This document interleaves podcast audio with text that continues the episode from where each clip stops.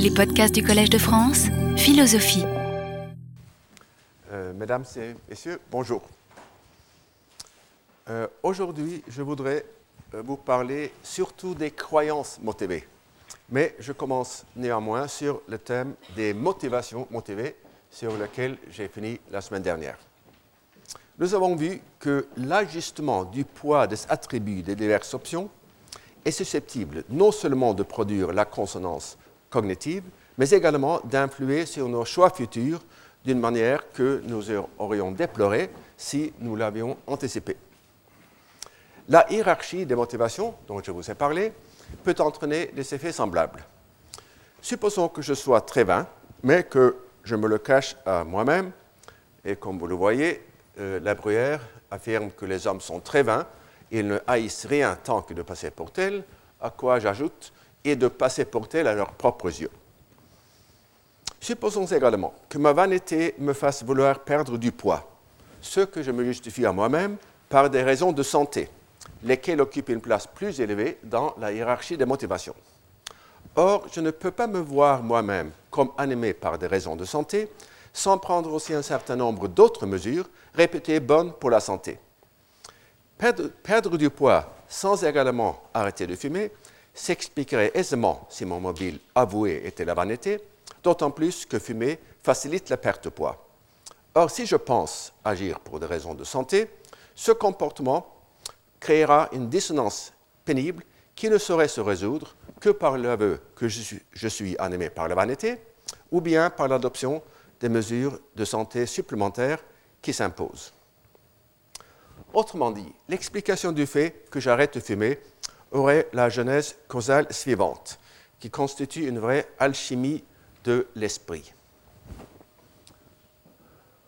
Ah. C'est bon. Là, c'est supposé être là. La, la vanité, je ne sais pas.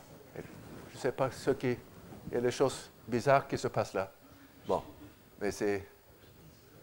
Bon, c'est la vanité, le désir de maigrir, le besoin d'agir pour des motivations occupant une place élevée dans la hiérarchie des motivations, euh, le désir de bonne santé, le besoin, de consonance, et finalement, le produit final, le désir d'arrêter de fumer. Je m'excuse de cet incident technique, je ne comprends pas pourquoi. Euh, donc, euh, ainsi, la satisfaction de l'amour propre risque d'avoir des coûts importants si l'on suppose, comme je le fais, que l'agent aurait préféré continuer à fumer s'il n'avait pas été sous la contrainte de la consonance. Puisque, d'un point de vue objectif, arrêter de fumer est une bonne chose, l'exemple n'est pas parfait. On pourrait même arguer qu'il démontre les bénéfices cachés de l'amour propre par analogie avec ce que, dans ma leçon, leçon inaugurale, j'ai appelé la force civilisatrice de l'hypocrisie. Il serait pourtant facile de produire des exemples où l'effet conjoint des deux besoins, le besoin d'agir pour de bonnes motivations, le besoin de consonance, euh, et d'induire des actions qui nuisent à l'agent plutôt qu'elles ne le lui profitent. Et pour conclure sur ce, ce point, je cite comme d'habitude la Rochefoucauld, qui a très bien résumé, me semble-t-il, les bénéfices et les coûts de l'amour propre. Voilà les bénéfices. Il semble que, la nature nous ait don, donné l'orgueil pour nous épargner la douleur de connaître nos imperfections. C'est le principe de plaisir. Et voilà ensuite le principe de réalité. L'aveuglement des hommes est le plus dangereux effet de leur orgueil. Il sert à le nourrir et à l'augmenter et nous ôte la connaissance des remèdes qui pourraient soulager nos misères et nous guérir de nos défauts.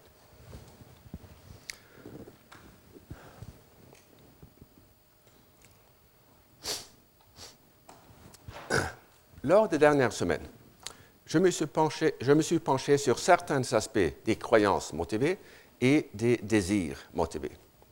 Et les motivations en question sont ou bien des désirs ou bien des besoins. Et ces derniers sont à leur tour susceptibles d'être ou bien cognitifs ou bien affectifs.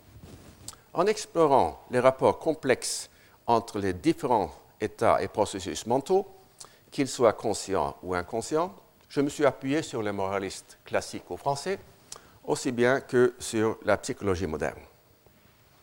Ce faisant, j'ai parfois abordé, sans vraiment en, faire l'analyse, un aspect paradoxal de certains de ces phénomènes.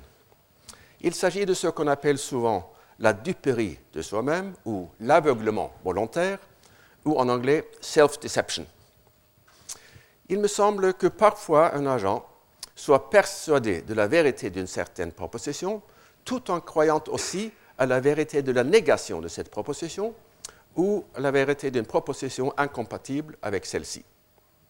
Et de plus, comme l'indique l'expression du péri de soi-même, il ne s'agit pas de la simple coexistence des deux croyances en deux modules séparés de l'esprit, mais d'un phénomène motivé. Et dans cette conférence, je vais distinguer la duperie de soi-même du fait de prendre ses désirs pour des réalités. Euh, en anglais, wishful thinking. Et je commence par ce dernier phénomène qui est moins paradoxal et plus facile, je pense, à comprendre. Et afin de ne pas avoir à répéter l'expression un peu lourde, le fait de prendre ses désirs pour des réalités, je parlerai d'illusionnement. Le mot illusionnement n'est pas dans le grand Robert, mais j'en ai trouvé 312 euh, euh, euh, hits sur l'Internet. Et même la phrase l'illusionnement de soi-même. Et je l'emploierai comme un terme technique pour nommer les situations où un agent, sans considérer les faits ou en les interprétant de manière biaisée, conclut à la vérité d'une proposition uniquement parce qu'il voudrait qu'elle soit vraie. Et l'illusionnement dans ce sens est un processus plutôt que le résultat d'un processus. L'illusionnement n'aboutit pas forcément à une illusion, c'est-à-dire à une croyance fausse, ni à une croyance irrationnelle, c'est-à-dire non fondée dans l'information dont dispose l'agent, y compris celle qu'il aurait intérêt à recueillir. Comme je l'ai déjà signalé dans un cours précédent, le hasard peut faire qu'une croyance formée par l'illusionnement soit identique à celle qui aurait été le résultat de la formation de croyances rationnelles. L'optimiste perpétuel se trompe le plus souvent, mais pas toujours, car de temps en temps, les faits vont lui donner raison. Comme une montre arrêtée indique la bonne heure une fois toutes les 12 heures. Si nous revenons maintenant au schéma de base, j'espère qu'il n'a pas subi trop de... Ah,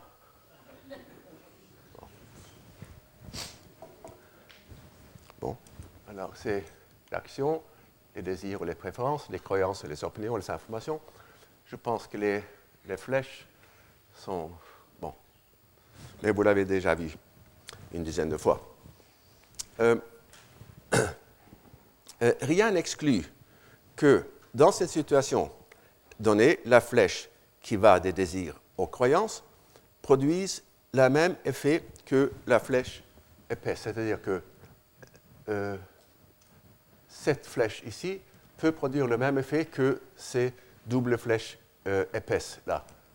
Désir, collecte information, information, croyance, peut produire le même effet que euh, le saut direct des désirs aux croyances. Celui qui arrête de, de, manière semblable, celui qui arrête sa recherche d'information quand et parce que l'information recueillie jusqu'à ce point est celle qu'il euh, lui justifie la croyance qu'il voudrait être vrai, alors celui qui utilise cette règle d'arrêt peut arriver à la même croyance que celui qui utilise la règle d'arrêt rationnelle. Et confondre les deux reviendrait à commettre l'erreur de Max Weber que je vous ai expliqué dans la première conférence du cours. Mais Weber n'est pas le seul à s'être trompé à cet égard et je me permets ici de renvoyer à mes propres méprises. Car à deux reprises, j'ai en effet confondu processus et résultat. Dans les années 1960, 1960 et 1970, j'étais, comme la plupart de mes amis, un critique modéré du système communiste. En supposant une échelle du mal allant de 0 à 10, 10 étant le mal extrême, l'Union soviétique se situait, dans mon, dans mon opinion, autour de 7. Il existait bien sûr un courant de pensée qui lui accordait une note 10, mais à cause des tons hystériques que prenaient le plus souvent les membres de celui-ci, je minorais automatiquement la valeur de leurs affirmations de 30%. Or, nous savons aujourd'hui que les hystériques avaient raison. Et plus tard, bien qu'à un degré moindre, j'ai eu la même réaction au cri d'alarme des écologistes, et là encore, je me suis trompé. Et Tocqueville, me semble-t-il, explique très bien la cause de mon erreur. On ne doit pas oublier d'ailleurs que le même effort qui fait sortir violemment un homme d'une erreur commune l'entraîne presque toujours hors de la raison. Que pour oser déclarer une guerre, même légitime, aux idées de son siècle et de son pays, il faut avoir dans l'esprit une certaine disposition violente et aventureuse, et que des gens de ce caractère, quelque direction qu'ils prennent, parviennent rarement au bonheur et à la vertu. Et c'est pour le dire en passant, ce qui explique pourquoi, dans les révolutions les plus nécessaires et les plus saintes, il se rencontre si peu de révolutionnaires modérés et honnêtes.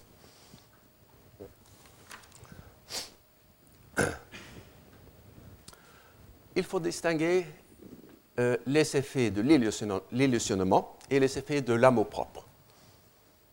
Quand un agent se persuade qu'il est sur le point d'être nommé directeur de son organisation, bien que tous les indices objectifs indiquent euh, que son rival aura le poste, on peut s'imaginer que la croyance a sa source dans une conception exagérée de lui-même.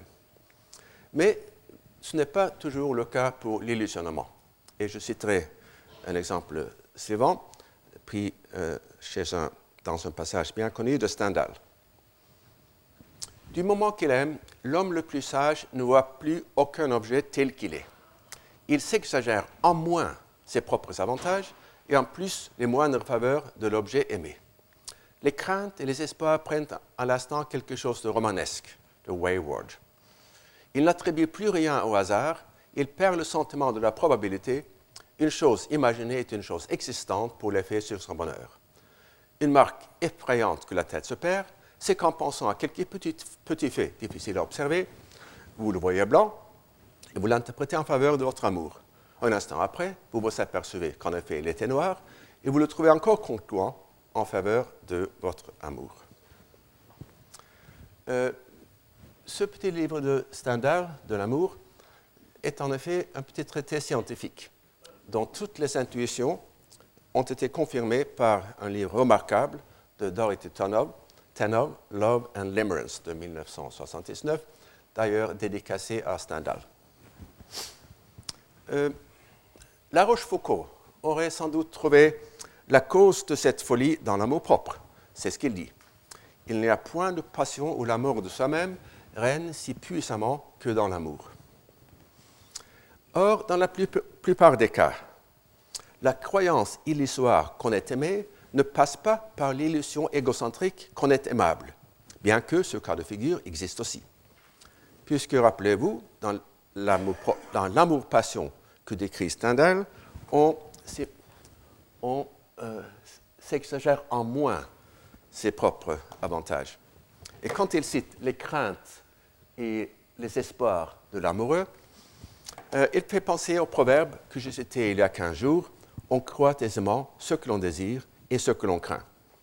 Et si je souligne ces passages, ce n'est pas pour revenir sur l'effet Othello, mais pour vous indiquer combien l'illusionnement dans l'amour est éloigné du biais égocentrique.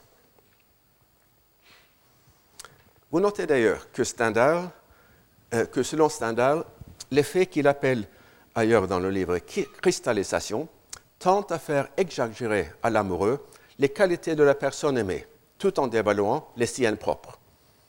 Comme je l'ai signalé dans un cours précédent, l'amour propre est également capable de produire ce premier effet, la surévaluation de l'autre. Nos amis, puisqu'ils sont les nôtres, sont forcément des individus exceptionnels. Or, l'illusionnement et l'amour-propre ne conduisent pas au même résultat. L'amour-propre ne nous fait attribuer à l'autre personne que les qualités que nous sommes persuadés de posséder nous-mêmes, puisque ce sont les seules dont nous puissions nous-mêmes nous louer. L'illusionnement n'est pas sujet à ce biais égocentrique. Il transmue la gaucherie de la personne aimée en grâce déjà gandée et son sentimentalisme en profondeur d'âme, indépendamment de la valeur qu'attache à ces qualités l'amoureux lui-même. Et je vais vous présenter maintenant un cas authentique du pouvoir de l'illusionnement.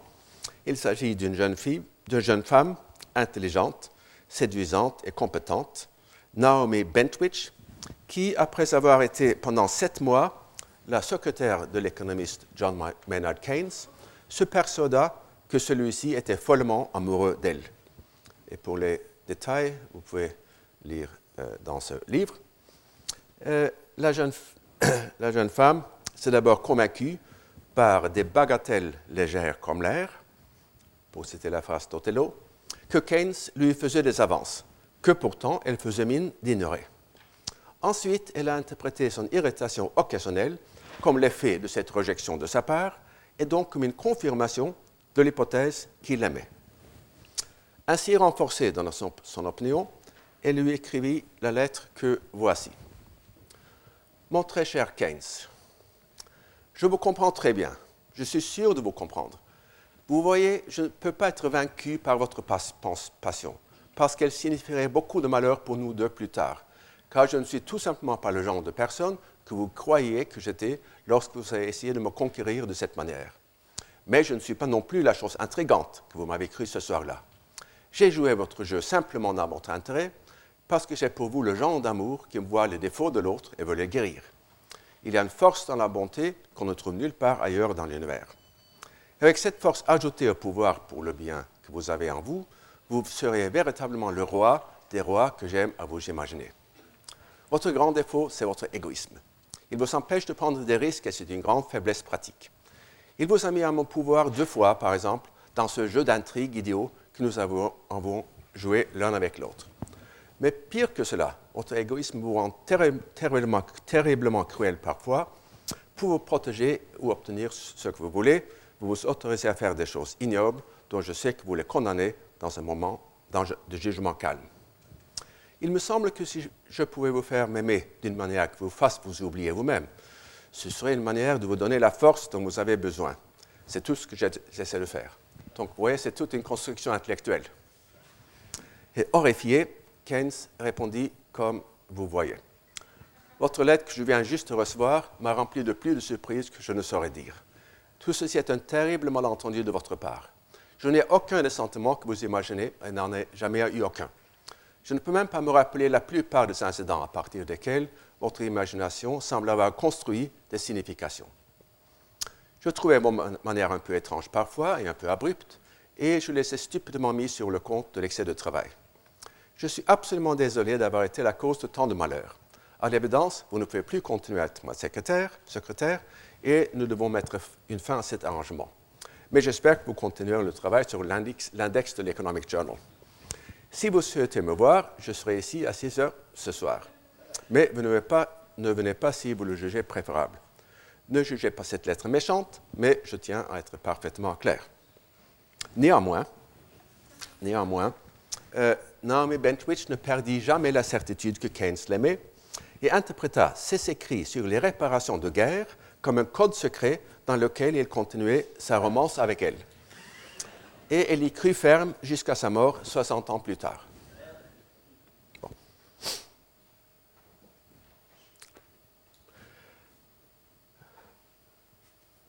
Bon. je passe à la psychologie scientifique, qui a examiné l'illusionnement comme une forme de raisonnement motivé ou d'inférence motivée, pour citer les titres de trois articles de référence de la très regrettée Ziva Kunda.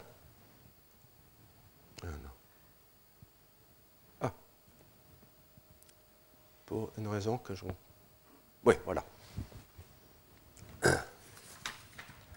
Euh, les travaux de Kunda tiennent compte du fait incontournable qu'on ne peut pas se faire croire n'importe quoi. De manière plus précise, lorsque nous nous racontons des histoires inspirées par nos désirs, celles-ci sont sujettes à des contraintes cognitives importantes. Et je vais illustrer cette idée en présentant un exemple du troisième euh, de ces articles.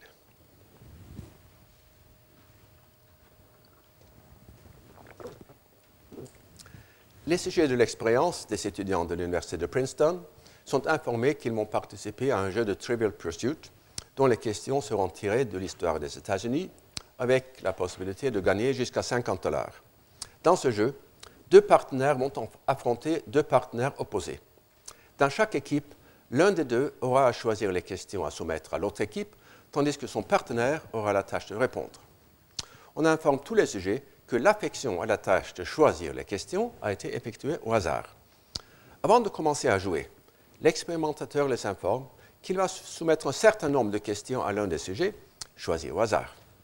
Il revient une minute plus tard avec les réponses corrigées. On explique à la moitié des sujets que la personne choisie pour répondre à ces questions préliminaires est la personne chargée de répondre dans l'équipe adverse, et à chaque sujet dans l'autre moitié que la personne choisie est son partenaire. On affirme aussi les sujets que les réponses étaient à 100% correctes. Puisque les sujets connaissent les questions, auxquelles, dans un pré-test, 50% des sujets avaient répondu correctement, ils pouvaient se faire une idée de leur degré de difficulté. Et on a ensuite posé aux questions, au, sujet les trois questions suivantes. Sur une échelle de 1 à 9, quel est à votre avis le niveau de connaissance d'histoire américaine du sujet qui a répondu aux questions préliminaires comparé aux autres étudiants de Princeton? Quel est, à votre, quel est, à votre, avis, le pourcentage de réponses correctes qu'aurait donné à ces questions un étudiant de Princeton moyen?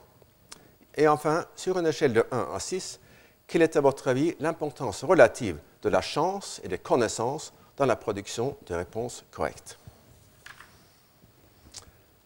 À supposer que le but des sujets soit de gagner de l'argent, ils ont intérêt à ce que leurs partenaires soient capables de produire des réponses correctes aux questions d'histoire et que leur adversaire ne le soit pas. Et dans leur réponse à à ces trois questions, on trouve en effet les billets auxquels on s'attendrait s'ils étaient victimes de l'illusionnement surévaluer la connaissance des partenaires par rapport à ses adversaires, moyenne de 7,39 sur l'échelle de 1 à 9 contre 6,74. Indiquer une compétence moyenne plus élevée lorsque le sujet est leur adversaire par rapport à l'évaluation offerte lorsqu'il est leur partenaire, 62% de réponses correctes contre 63. Et enfin, attribuer une importance plus grande à la chance lorsque le sujet est EST, leur adversaire, que quand il s'agit de leur partenaire, moyenne de 3,74 sur, l'échelle de 1 à 6 contre 3,04. Le premier biais, surévaluer la connaissance des partenaires, s'explique facilement par le désir d'avoir affaire à des partenaires compétents et à des adversaires moins compétents. Mais la sous-évaluation des adversaires est pourtant rendue difficile par le fait que ceux-ci ont un score parfait, 100%, dans leur réponse aux questions historiques. En fait, à la lumière de ce score, on peut se demander comment les sujets pourraient, accorder à, leurs adversaires une note moyenne de 6,74 sur 9 seulement. Alors, les deux autres biais s'expliquent par le rôle de facilitation du premier biais. Si l'on pense que l'étudiant moyen est plutôt bon, ou que le rôle de la chance est important, le score parfait de l'adversaire n'implique pas forcément que celui-ci ait une connaissance hors pair. Dans ces deux matières, concernant le deuxième, la, deuxième et la troisième euh, euh, question, résultat, il est moins probable que les individus aient des opinions préalables qui les empêcheraient de prendre leurs désirs pour des réalités. Il est difficile d'ignorer un score parfait, mais il est tout à fait euh, facile euh, d'ajuster dans la direction désirée euh, la compétence moyenne des étudiants et le rôle respectif de la chance et de la connaissance. Et donc, les travaux de Kunda montrent, euh, soulignent de manière convaincante que l'illusionnement est sujet aux contraintes que constituent les croyances antérieures du sujet. Ayant reçu l'information que l'adversaire a eu un score parfait sur les questions, il est impossible de se convaincre qu'il est nul. Tout au plus, tout plus peut-on se persuader, à l'aide d'autres croyances motivées plus malléables, qu'il n'est pas forcément imbattable. Dans un jeu de Trivial Pursuit, celui, celui qui sous-estime son adversaire risque d'être déçu, mais sa performance et sa récompense n'en seront pas affectées. Il en va autrement pour le bridge, dans lequel il est possible de subir des pertes importantes si l'on sous-évalue l'adversaire. À supposer un enjeu, monétaire important, On peut, donc, se demander si l'on aurait obtenu les résultats de Kunda dans un jeu de bridge plutôt que de Trivial Pursuit. Et cette question équivaut à postuler un rôle possible pour les coups dans l'illusionnement. De manière intuitive, il semble en effet plausible que ce processus aura moins de chances de se produire si le coût d'une erreur risque d'être important. Et comme on pourrait s'y attendre, les quelques économistes qui se sont penchés sur, cette question prêtent beaucoup d'attention à cet aspect de la situation, et je cite notamment ces deux articles, qui en revanche ignorent complètement le rôle des contraintes dans la formation des croyances motivées. Selon eux, si un agent pouvait tirer du plaisir du fait de croire qu'il est un descendant direct de Napoléon, et si l'adoption de cette croyance n'entraînait aucun coût, il l'adopterait. À mon avis, leurs analyses auraient été plus persuasives s'ils avaient suivi ou anticipé Kunda en prêtant aussi attention aux contraintes. Une analyse plus complète de l'illusionnement devrait donc tenir compte à la fois des contraintes et des coûts qui pèsent sur la formation des croyances motivées. Ou, de manière plus précise, il faut tenir compte à la fois des contraintes cognitives et des contraintes matérielles. Je m'explique. Pour les économistes, la formation des croyances motivées est sujette à un arbitrage entre le plaisir qu'on tire d'une croyance agréable et les conséquences anticipées d'une erreur. Autrement dit, un arbitrage entre le principe de plaisir et le principe de réalité. Puisque cet arbitrage ne saurait être conscient, il est impossible de se décider à croire, il faut le localiser dans l'inconscient. Or, comme je l'ai fait remarquer à plusieurs reprises, l'inconscient est incapable de faire ce genre de calcul. Il faut donc rejeter les modèles économistes. Cela dit, il convient néanmoins de retenir l'idée que les coûts de l'erreur influent sur la propension à prendre ses désirs pour des réalités.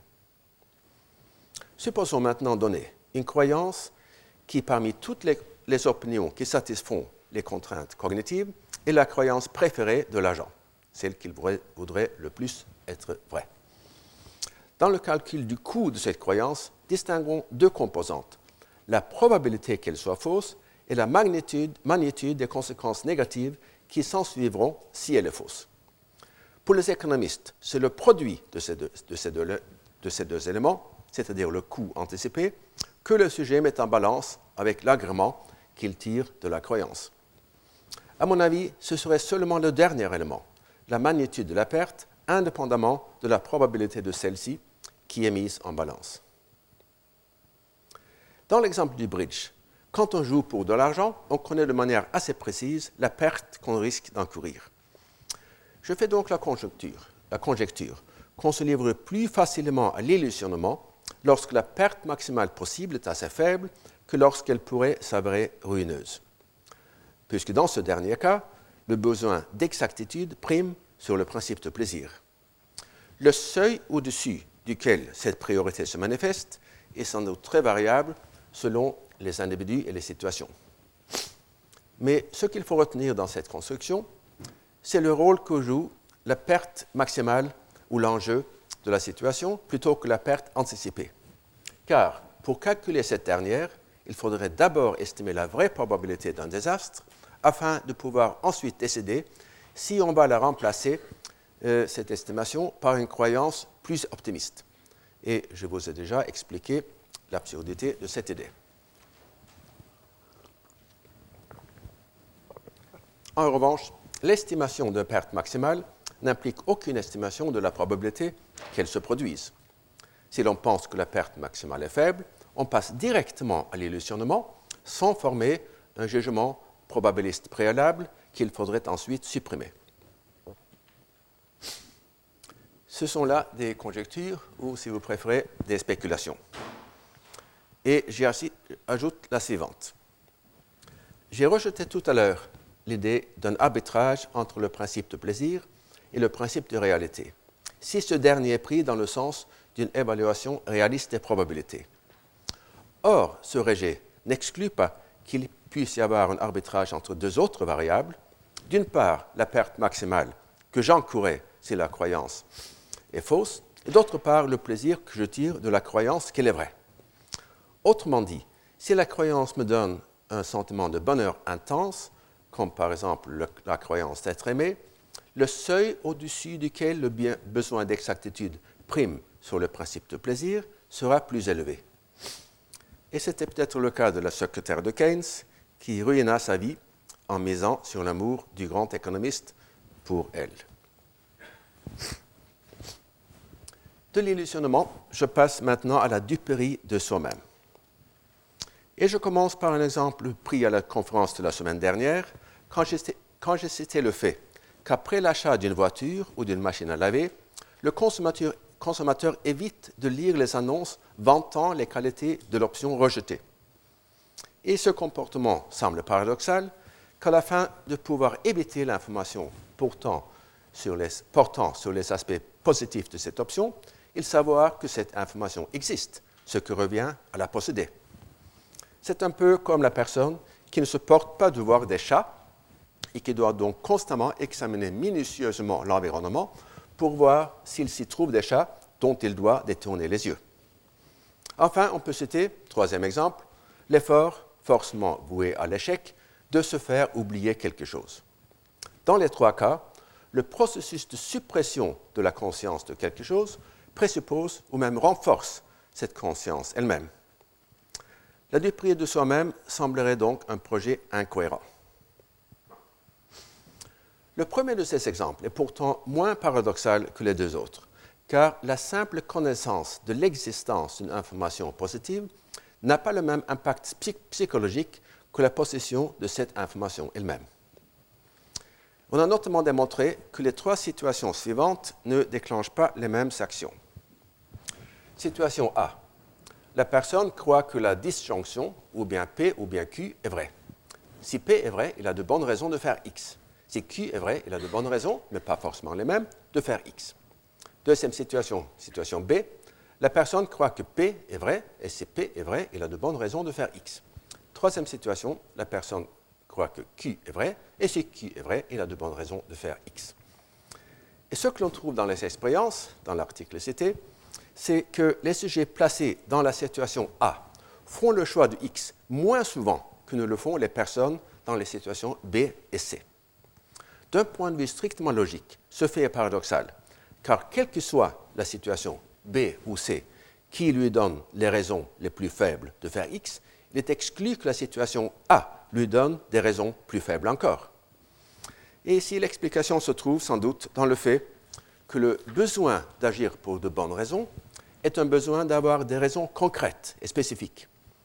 L'information qu'il existe des raisons de faire X est moins vive et moins motivante que la possession de raisons de faire X. Et de manière semblable, la connaissance abstraite de qualité positive de l'option rejetée est moins menaçante qu'une information concrète sur l'existence de telle qualité. S'abstenir d'acquérir celle-ci ne présuppose donc pas qu'on la possède déjà. Il existe d'autres cas de figure qui frôlent la duperie consciente de soi-même sans tomber dans le paradoxe. Mais plutôt que de les, rappeler, je passe directement aux cas paradoxaux. Et je commence par la définition de la duperie de soi-même, qui est très largement euh, adoptée par les psychologues.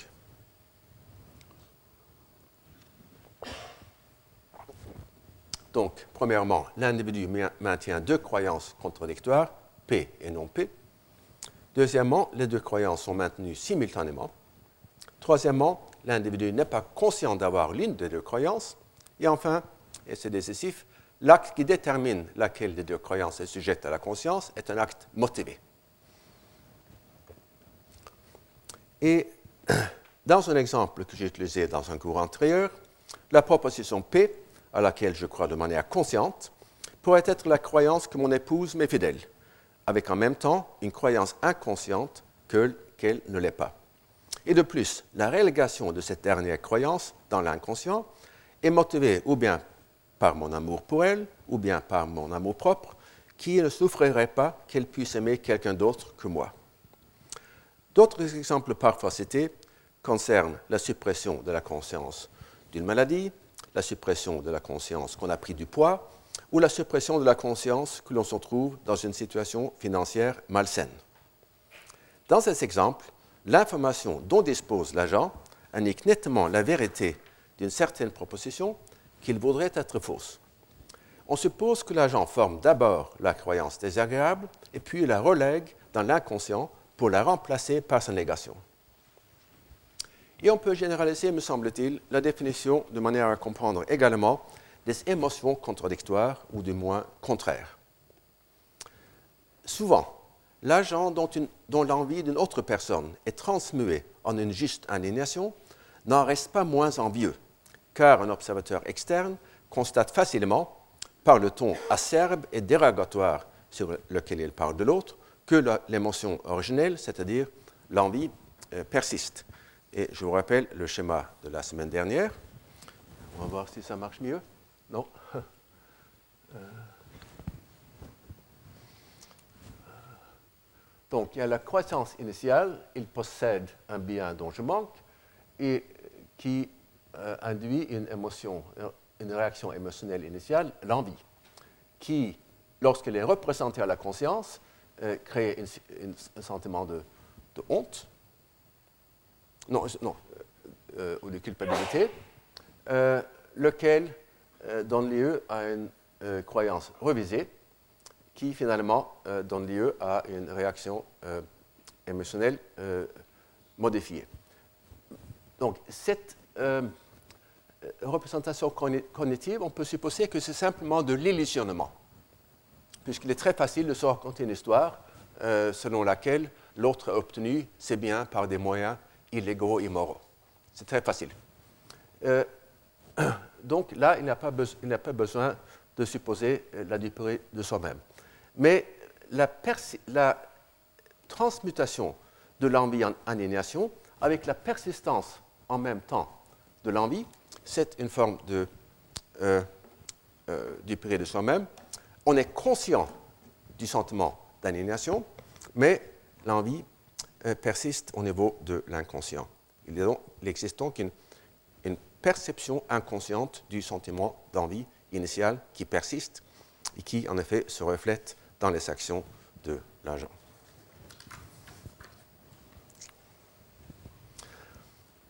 Mais alors nous rencontrons un mystère, c'est le mystère de la duperie de soi-même. Comment la suppression d'une croyance désagréable se fait-elle? Quel est le sujet du verbe supprimer? Quel est l'acteur qui exécute l'acte motivé dont il est question dans la définition de la duperie de soi-même? Et on peut citer à ce propos l'analyse classique de Sartre, de la mauvaise foi. Celui à qui l'on ment et celui qui ment sont une seule et même personne ce qui signifie, que je dois savoir en tant que trompeur la vérité qui m'est masquée en tant que je suis trompé.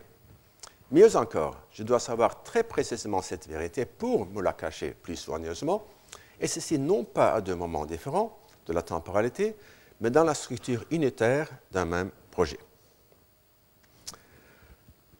Les philosophes, surtout de langue ou d'inspiration anglo-saxonne, ont offert une grande variété d'analyses de ce paradoxe, y compris celles qui en nient l'existence. Et parmi les dernières, parmi les, analyses qui nient l'existence de la duperie de soi-même, les travaux de Alfred Mele sont sans doute euh, les mieux connus.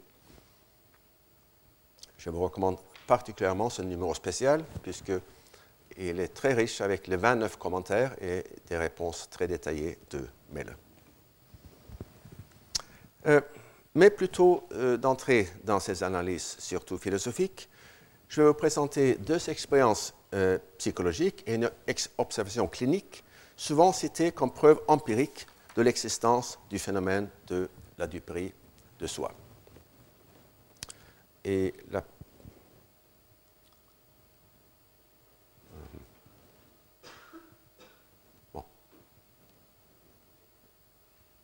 Oui. Donc, euh, la première expérience est présentée dans cet article de Gur et Sackheim, euh, qui a initié toute cette série de recherches. Dans cette expérience, on demande au sujet qui entend une voix enregistrée d'indiquer si celle-ci est leur propre voix ou celle d'une autre personne. On sait que des individus, des individus qui ont une mauvaise image d'eux-mêmes que celle-ci soit permanente ou induite par une manipulation, cherchent à éviter d'être confrontés à eux-mêmes, de même qu'ils évitent de se regarder dans le miroir. Inversement, ceux qui ont une bonne image d'eux-mêmes recherchent de telles confrontations. On s'attendrait donc à ce que les premiers attribuent plus souvent leur propre voix à une autre personne et que les derniers prennent la voix d'un autre pour la leur. Puisque le fait d'entendre sa propre voix cause des réponses physiologiques involontaires plus intenses que le fait d'entendre la voix d'un autre, on possède aussi un critère indépendant de l'attribution consciente. Et maintenant, je crains que... Je ne sais pas. Oui, ça a l'air de marcher.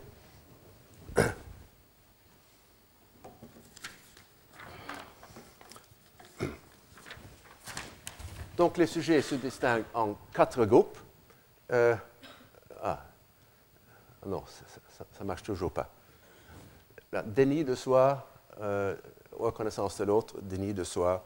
Bon, alors, il y a les groupes, les individus qui ne font aucune erreur dans l'attribution. Il y a les individus qui parfois euh, nient que c'est leur propre voix qu'ils écoutent il y a des individus qui projettent euh, leur voix dans, un autre, et finalement, il y a les gens qui font les deux erreurs euh, de temps en temps. Et l'important, c'est, la hauteur de, cette colonne. C'est que, sur la, sur, oui, ici, c'est, euh, on mesure la conductance de la peau, P-E-A-U, qui est une mesure de euh, de la mobilisation, physiologique du sujet. Donc, euh, ici, lorsque euh, un agent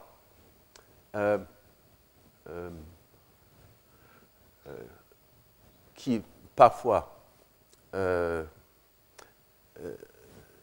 nie le fait que sa propre voix est la sienne, lorsqu'il le fait, il, a un niveau très élevé de la conductance de la peau, ce qui indique que sur le niveau inconscient, il, il sait que c'est bien lui qui parle.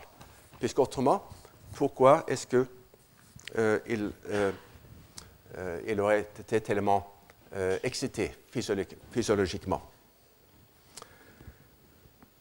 Et donc, selon les auteurs, la reconnaissance involontaire et inconsciente par les sujets du fait qu'ils entendent bien leur propre voix contrairement à leur attribution consciente, confirme l'hypothèse de la duperie de soi-même. Et rappelez-vous que les sujets qui ne, reconnaissent pas leur propre voix sont motivés en cela par leur mauvaise, image d'eux-mêmes. Donc, il y a la motivation de ne pas reconnaître euh, sa propre voix, la conscience de ne pas la reconnaître, et néanmoins la perception inconsciente que c'est bien la leur. Et je passe maintenant à une deuxième expérience tout aussi ingénieuse que celle que je viens de passer en revue. En guise d'introduction, considérons, la personne qui donne aux bonnes œuvres afin de créer ou de renforcer l'image altruiste qu'elle souhaite, avoir d'elle-même. L'action de, donner est donc choisie pour sa valeur diagnostique. Euh, le raisonnement étant plus ou moins le suivant. Si je m'observe en train de faire un don, je conclus que j'ai une disposition désintéressée. Comme c'est une conclusion à laquelle je tiens, je décide de faire un don. Le choix d'une action pour sa valeur diagnostique est également observé dans d'autres domaines. Ainsi, la théorie calviniste de l'élection affirme que le fait même de se joindre à la communauté des croyants est une preuve diagnostique du fait qu'on a été élu. Et une circulaire anglaise de 1770 euh, qui invite à une, réunion religieuse est tout à fait explicite sur ce point. Chaque âme qui vient à Jésus-Christ pour être sauvée y est encouragée. L'âme qui vient ne doit pas craindre qu'elle ne soit pas élue, car seuls ceux-ci seraient prêts à venir. Donc, euh, en paraphrasant, si je m'observe venir à la réunion, je conclus que je suis parmi les élus. Comme c'est une conclusion à laquelle je tiens, je décide de venir. Et maintenant, euh, dans l'expérience euh, classique, George Quattrone et Amos Tversky euh, ont démontré que le même mécanisme est à l'œuvre dans les diagnostics médicaux. Dans cette expérience, on demande à tous les sujets de tenir leurs mains dans l'eau glacée jusqu'à ce que cela leur devienne insupportable. Puis on leur demande de faire une minute d'exercice physique. On leur explique ensuite que la durée du temps pendant lequel on peut tenir sa main dans l'eau glacée, après avoir fait de l'exercice physique, est un signe diagnostique d'un certain type de cœur. On informe la moitié des sujets que les personnes ayant ce type de cœur tendent à avoir une vie plus longue que la moyenne, en disant à l'autre moitié qu'il prédit, prédit une espérance de vie courte. Et afin de rendre la manipulation moins évidente aux yeux des sujets, on leur communique cette information comme partie d'un exposé portant sur divers aspects de la physiologie de la douleur. Enfin, on demande à tous les sujets de remettre leurs mains dans l'eau glacée jusqu'à ce qu'ils ne le supportent plus. Les sujets pour lesquels la tolérance à l'eau glacée est liée à une vie plus longue tiennent les mains dans l'eau plus longtemps que la, première fois, tandis que pour les autres sujets, c'est l'inverse. Autrement dit, si je m'observe tenir les mains dans l'eau longtemps, et peu longtemps pour les autres sujets, je conclus que je vivrai longtemps. Et comme c'est une conclusion à laquelle je tiens, je décide de tenir les mains dans l'eau longtemps ou peu longtemps. Et il s'agit donc de la duperie de soi-même, car autrement, comme ils l'écrivent, comment un acteur rationnel peut-il tirer une conclusion favorable de son comportement quand ce comportement a été choisi afin de permettre ce diagnostic?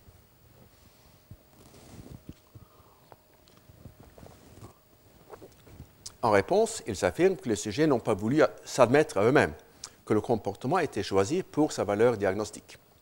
En effet, les trois quarts des sujets nient avoir fait un effort délibéré pour modifier le temps d'immersion de leurs mains dans l'eau. Il n'y a plus de complications qui, qui rend tout cela un peu plus convaincant, mais euh, pour faire bref, euh, je, passe là-dessus. Donc cette euh, proposition semble difficile à nier, mais en m'appuyant sur des travaux récents, je voudrais néanmoins mettre en question l'affirmation selon laquelle un acteur rationnel ne saurait jamais de manière consciente choisir une action uniquement pour sa valeur diagnostique. Il s'agit des deux travaux suivants. Et sans entrer dans le détail qui est assez technique, je voudrais seulement exposer l'essentiel de leur raisonnement. Souvent, nous ignorons quelles sont nos vraies dispositions. Dans notre condition de vie normale, il nous est souvent impossible de savoir comment nous agirions si les circonstances étaient différentes. Est-ce que je possède la, tolérance à la douleur qui est nécessaire pour gagner le Tour de France, réussir l'ascension du Mont Blanc, résister à la torture ou tenir mes mains longtemps dans l'eau glacée? Et supposons que c'est un fait scientifique, connu de tous, plus longtemps on peut tenir ses mains dans l'eau glacée, plus longue est l'espérance de vie. La science, supposons-le, a identifié une cause physiologique sujette aux variations continues, mais discernables seulement post-mortem, qui affectent à la fois la tolérance à l'eau froide et l'espérance de vie. Comme on l'a vu, ce savoir crée une incitation à tenir ses mains plongées dans l'eau plus longtemps qu'on ne l'aurait fait autrement. Or, le désir de croire à sa longévité n'est pas le seul déterminant du temps pendant lequel on tient ses mains dans l'eau, car la cause sous-jacente y contribue aussi.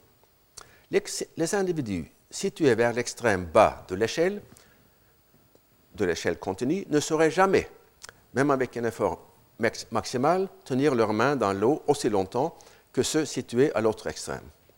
Ainsi, le score de tolérance observé possède une vraie valeur d'information, même s'il est induit par le désir d'atteindre un score élevé. Un individu rationnel escompterait sa performance dans le test, en ce sens qu'en évaluant son espérance de vie, il ne tiendrait pas compte de sa surperformance, c'est-à-dire la différence entre le score observé et le score qu'il aurait obtenu s'il n'avait pas été motivé pour l'améliorer. S'il prend le score au pied de la lettre, sans l'escompter, il est la victime et bien sûr l'agent de la duperie de soi-même. Et je passe maintenant, pour conclure, euh, à une troisième série d'expériences qui sont couramment cités comme preuve de l'existence de la duperie de soi-même. Il s'agit du phénomène de l'anosognosie, la méconnaissance par des patients d'un déficit neurologique et en particulier de la paralysie d'un côté de leur corps à la suite d'une attaque. Le plus souvent, il s'agit de la paralysie du côté gauche, notamment le bras et la main, induite par une attaque de l'hémisphère droite du cerveau.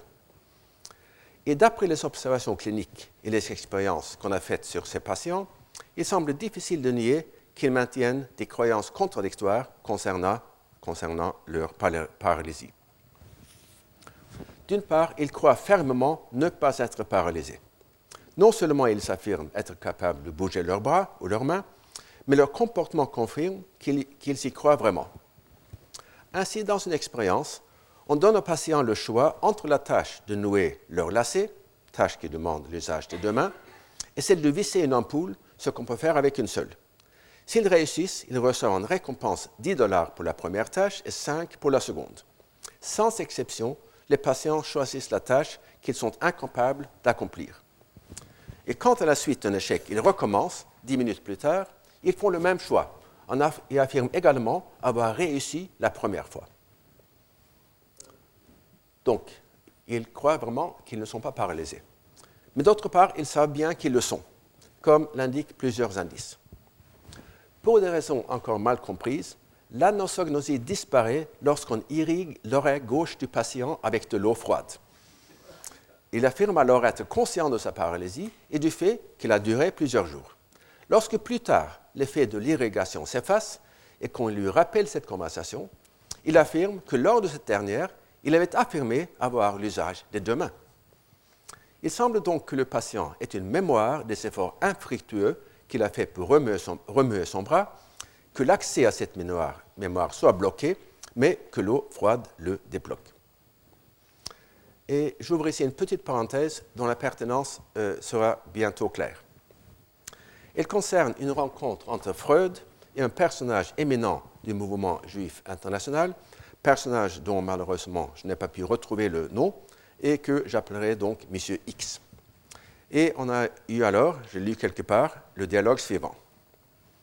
Monsieur X, dites-moi, docteur Freud, qui est selon vous le personnage le plus éminent du mouvement, juif international? Freud, sur un ton poli, ah, c'est sûrement vous, Monsieur X. Monsieur X, non, non. Et Freud, finalement, est-ce que non n'aurait pas suffi? On retrouve la même protestation excessive et révélatrice chez certains des patients atteints par l'anosognosie. Ainsi, une femme qui a essayé en vain de nouer ses lacets a raconté plus tard qu'elle l'avait fait avec les deux mains, détail qui serait superflu dans la narration d'un événement normal par un individu normal. Une autre patiente affirme que son bras gauche paralysé est en effet plus fort que son bras droit. Et d'autres patients encore inventent des explications farfelues pour expliquer pourquoi ils ne répondent pas aux demandes qui leur sont faites de bouger leurs bras. Et il est même possible que leur choix de la tâche impossible fasse partie d'une fabulation dont le but est de se prouver à eux-mêmes qu'ils ne sont pas paralysés. Il serait intéressant à cet égard de voir s'ils feraient le même choix si la récompense était décuplée ou centuplée. Ces patients semblent donc percevoir qu'ils sont paralysés en même temps qu'ils désirent ne pas l'être. Et l'idée qui vient immédiatement à l'esprit, à savoir que c'est ce désir qui relègue la perception de paralysie dans l'inconscient, est manifestement fausse, du moins si elle prétend constituer l'explication complète du phénomène. Car les patients qui sont atteints d'une attaque de l'hémisphère gauche induisant une paralysie, du côté droit ne souffrent pas de l'anosognosie. Et pourtant, leur situation est tout aussi angoissante, angoissante que celle des patients paralysés du côté gauche. Une explication motivationnelle pure est donc insuffisante. En même temps, les explications cognitives pures, qui s'appuient sur l'insuffisance d'informations à la suite de l'attaque, sont tout aussi insuffisantes. Bien que la proprioception soit en effet endommagée, les patients ont accès à l'information que leur donne le médecin et les membres de la famille, et de plus, ils peuvent constater leur incapacité à accomplir les tâches qui demandent l'usage des deux mains. Dans ses travaux, Ramachandran, propose une explication mixte, qu'il avoue franchement être euh, spéculative. et qui tient compte des motivations des patients aussi bien que de leurs conditions neurologiques. Selon lui, l'hémisphère gauche comporte entre autres fonctions celle de maintenir la cohérence de notre vision du monde, et notamment la fonction de justifier le rejet d'informations qui menaceraient celle-ci. Il s'agit de fonctions biologiques indispensables sans lesquelles nous perdrions notre temps à réévaluer, la situation et ne passerions jamais à l'action. Et selon Ramachandran, les mécanismes de défense postulés par Freud pourraient avoir leur origine dans ce système de protection. En même temps, les illusions et les fabulations des patients en question dépassent et de très loin ce qu'inventent des individus normaux, même mythomanes.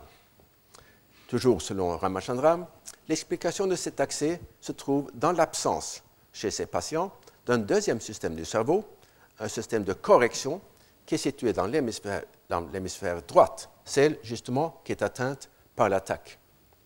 Comme il le note, une fois atteint un certain seuil d'informations incompatibles avec notre besoin de vision du monde, nous avons besoin d'un mécanisme pour complètement réviser nos modèles. C'est le rôle de l'hémisphère droite.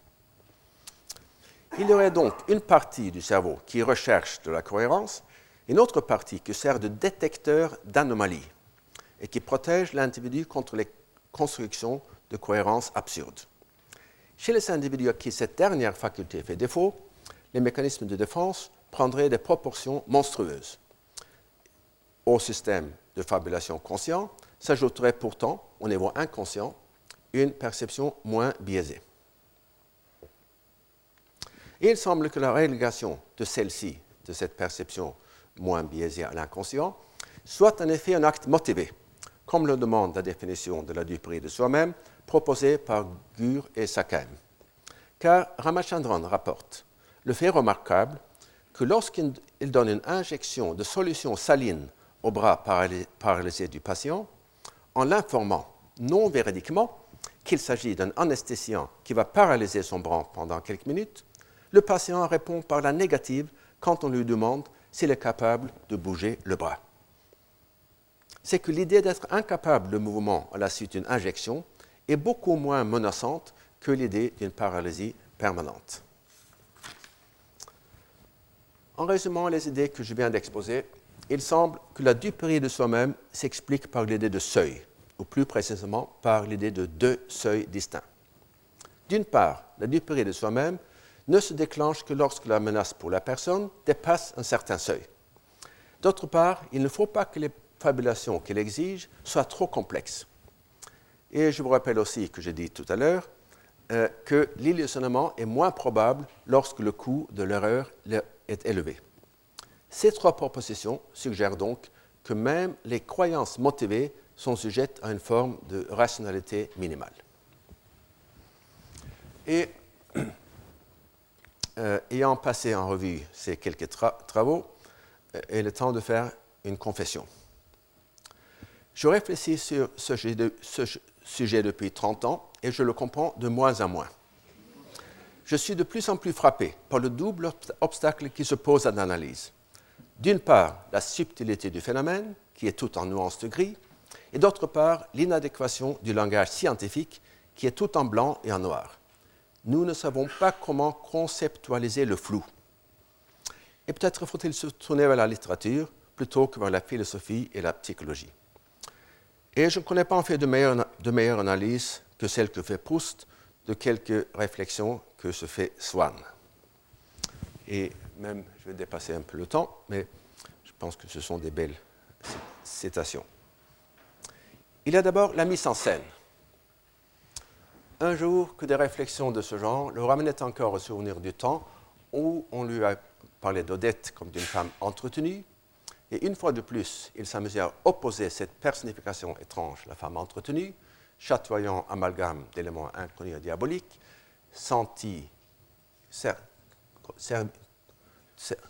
servi, certi, comme l'apparition de Gustave Moreau de fleurs vénéneuses entrelacées à des joyaux précieux, et cette Odette, sur le visage de qui il avait vu passer les mêmes sentiments de pitié pour un malheureux, de révolte contre une injustice, de gratitude pour un bienfait, qu'il avait vu éprouver autrefois par sa propre mère par ses amis. Cette Odette, dont les propos avaient si souvent trait aux choses qu'il connaissait le mieux lui-même, à ses collections, à sa chambre, à son milieu domestique, au banquier chez qui il avait ses titres, il se trouva que cette dernière image du banquier lui rappelait qu'il aurait à prendre de l'argent.